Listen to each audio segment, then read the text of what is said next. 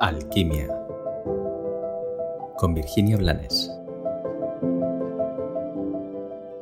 Hola, gracias por estar un día más aquí en Alquimia. El otro día, bueno, lo he oído muchas veces, me comentaba o oía comentar a una persona que no hace falta estar bien todos los días, que no hace falta dar una buena cara todos los días, ni esforzarse por estar o aparentar estar bien todos los días. Y yo no dije nada, pero me, me hizo mucha gracia. Porque sí es cierto, no hace falta estar bien todos los días, pero tampoco hace falta estar mal todos los días.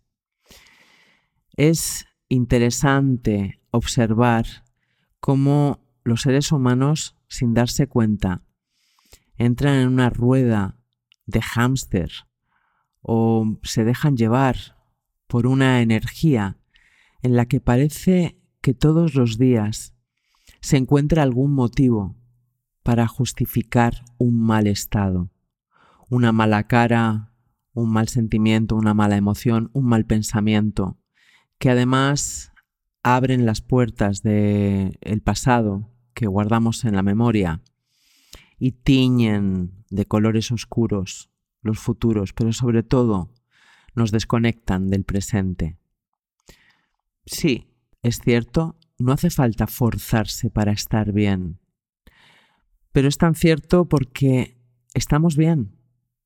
Si simplemente nos diéramos cuenta de que todo eso que nos activa el mal día, la mala sensación, el mal pensamiento, la mala emoción, el desencuentro, el enfado, la ira, la rabia, son solo elecciones que tomamos por costumbre, porque hemos dado por hecho que la vida es así.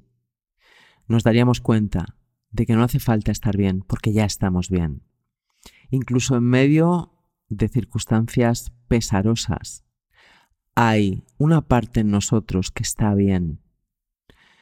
Es tu responsabilidad elegir descansar en esa parte y ponerte las gafas que te ofrece esa parte de ti, serena, sagrada y elevada, o seguir en esa carrera de obstáculos que te han contado que es la vida, justificando que como ser perteneciente a esta humanidad, a ti también te pasan cosas, a ti tampoco te ven, tú también tienes que luchar.